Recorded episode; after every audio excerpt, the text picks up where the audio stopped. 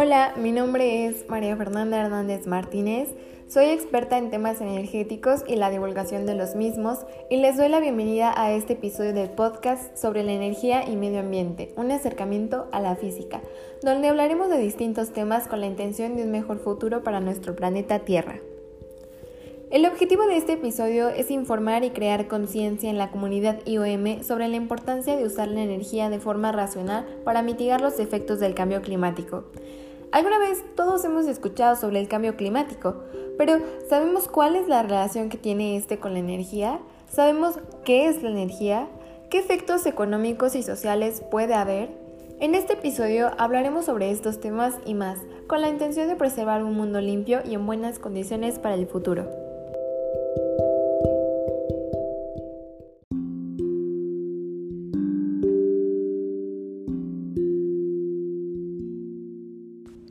Vivimos rodeados de energía y debemos tener en cuenta que es responsabilidad nuestra hacer lo posible para mantener nuestro planeta y evitar el cambio climático. Empecemos por conocer la definición de energía. La energía es la capacidad que tiene una persona, un objeto, máquina, robot, animal, etc., para tener una interacción. Dicho esto, existen diferentes tipos de energía y se obtienen de diferentes fuentes, las renovables y no renovables. Las fuentes renovables de energía son aquellas que son limpias e inagotables y reducen el impacto negativo en el ambiente. Algunos ejemplos son la energía eólica que utiliza la fuerza del viento o la biomasa que utiliza materia orgánica. En contraste, tenemos las no renovables, que son limitadas y proceden de combustibles fósiles, generando un impacto negativo en el ambiente. Algunos de ellos son el petróleo, gas natural, carbón, etc. Por otro lado, sabemos que las fuentes de energía impactan el ambiente y en este caso al cambio climático.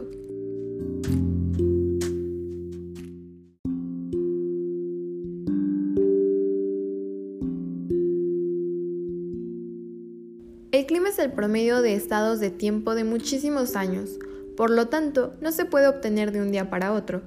Una vez establecido lo que es el clima, recordemos la revolución industrial y aunque parezcan cosas sin relación, son los creadores del cambio climático. ¿Por qué?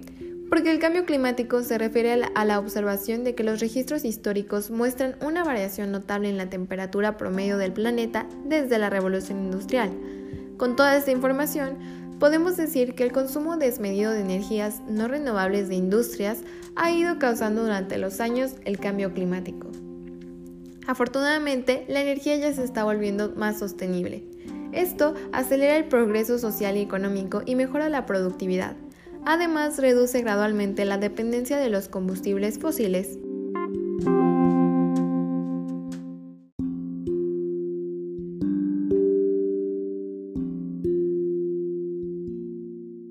El sistema económico se caracteriza por los flujos de energía, ya que es lo que hace el trabajo de la economía y es por eso que debe ser de buena calidad. Un sistema eficiente usa energía de alta calidad y por eso y por otras muy importantes razones es que la energía está relacionada a la economía. Si no hay energía en lugares con recursos bajos, es casi definitivo que tampoco va a haber una buena economía. Y esto nos lleva al sector social. Nuestra vida depende de la energía, las sociedades funcionan gracias a ella y es por eso que la energía debería ser más sustentable, porque es fundamental.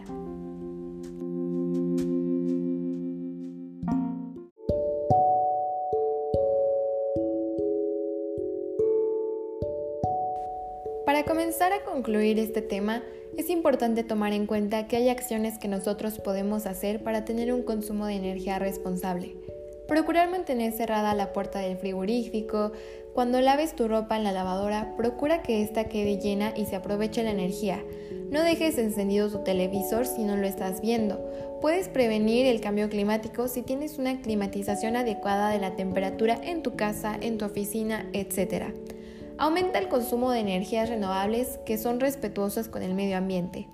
Si tomamos en cuenta estas acciones y toda la información anterior, nos damos cuenta que el mundo ya está cambiando, que las fuentes de energía están mejorando y si nosotros también hacemos algo, podremos tener un futuro mejor para nuestro planeta, que nos abastece de prácticamente todo.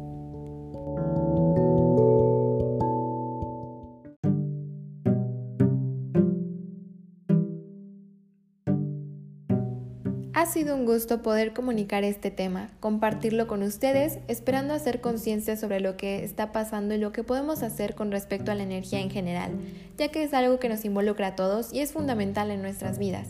Espero que les haya gustado este episodio de la energía y el medio ambiente.